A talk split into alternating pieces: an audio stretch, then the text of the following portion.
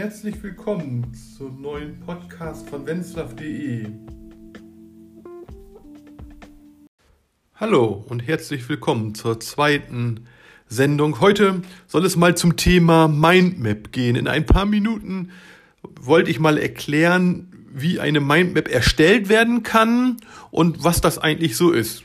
Wenn man so bei Wikipedia guckt, was eine Mindmap ist, Englisch Mindmap oder auch zu Deutsch Gedankenlandkarte oder Gedächtniskarte oder Gedächtnislandkarte.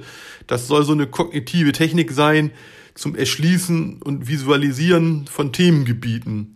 Man kann damit planen oder man kann auch gut Notizen machen von Vorträgen oder anderen Dingen, die man so gliedern will.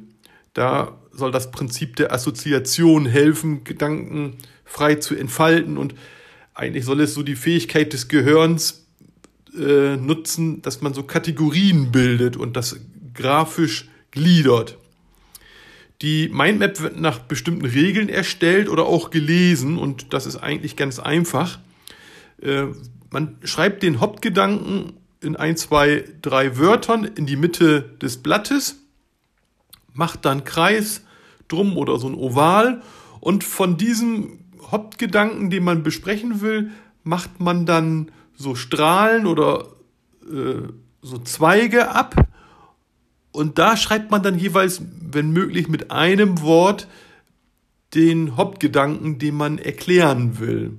Ne? Also in der Mitte das Thema, auf die Zweige so Hauptpunkte. Und von da kann man dann auch noch weitere Striche ableiten, um weiter das zu gliedern. Aber wichtig ist, dass man so auf der zweiten Ebene nach dem Thema Schlüsselbegriffe verwendet. Also am besten ein oder zwei Wörter und Details erst auf weiteren Ebenen. Man fängt oben rechts an, also bei der 1, wenn man so eine Uhr sehen würde und macht das so im Uhrzeigersinn. So liest man auch die Mindmaps. Dann kann man noch Farben benutzen. Man kann alles farbig irgendwie einfärben um das hervorzuheben, um das deutlich zu machen. Das hilft auch, das zu gliedern. Auch Bilder und Grafiken sind sehr, sehr hilfreich, dass man verschiedene Symbole macht und dann kann man mit einem Blick erkennen, was man meint. Wenn man zum Beispiel sagen will, dass Mindmaps im Uhrzeigersinn gelesen will, dann schreibt man an dem Zweig Uhrzeigersinn rein und malt eine kleine Uhr dahin. Oder wenn man sagt, das ist ein Schlüsselbegriff, ja, dann malt man einen Schlüssel dahin. Oder fügt Bilder ein. Das ist eine gute Möglichkeit, das so zu verwenden. Am besten man schaut sich auch mal äh, vorhandene Mindmaps an, die es im Internet in Hülle und Fülle gibt. Zum Beispiel auf kleinhirn.eu findet man 1000 Mindmaps zu allen möglichen Themen. Es gibt auch eine ganze Menge von Mindmap-Software, die man verwenden kann, um das alles schön zu machen.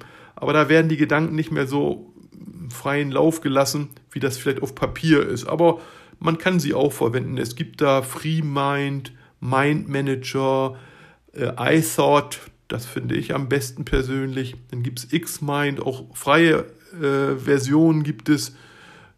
Es gibt da eine ganze Menge. Schaut euch das mal an. Es gibt auch so eine andere Webseite biggerplate.com heißt die.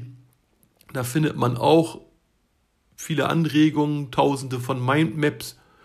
Ja, am besten, man fängt einfach an und wie bei dem Thema Mindmap ist es einfach so, üben, üben, üben. So, das waren die äh, vier Minuten zum Thema Mindmap. Dann bis zum nächsten Mal. Ciao.